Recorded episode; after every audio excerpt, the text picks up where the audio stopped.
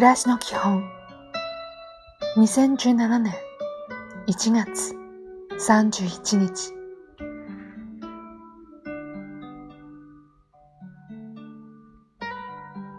おはよう。自分がされて嫌なことは相手にもしない。これは人に対してもお金に対しても同じです。今日も丁寧に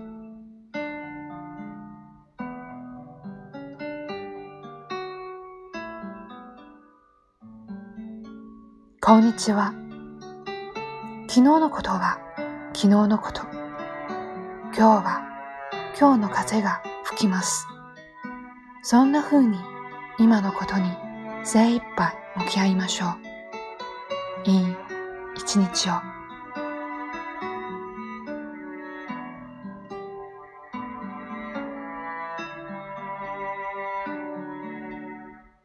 おやすみなさい。どんなことにも下準備が大切です。下準備さえしっかりしておけば、大抵のことはうまくいきます。下準備の達人になりましょう。今日もお疲れ様でした。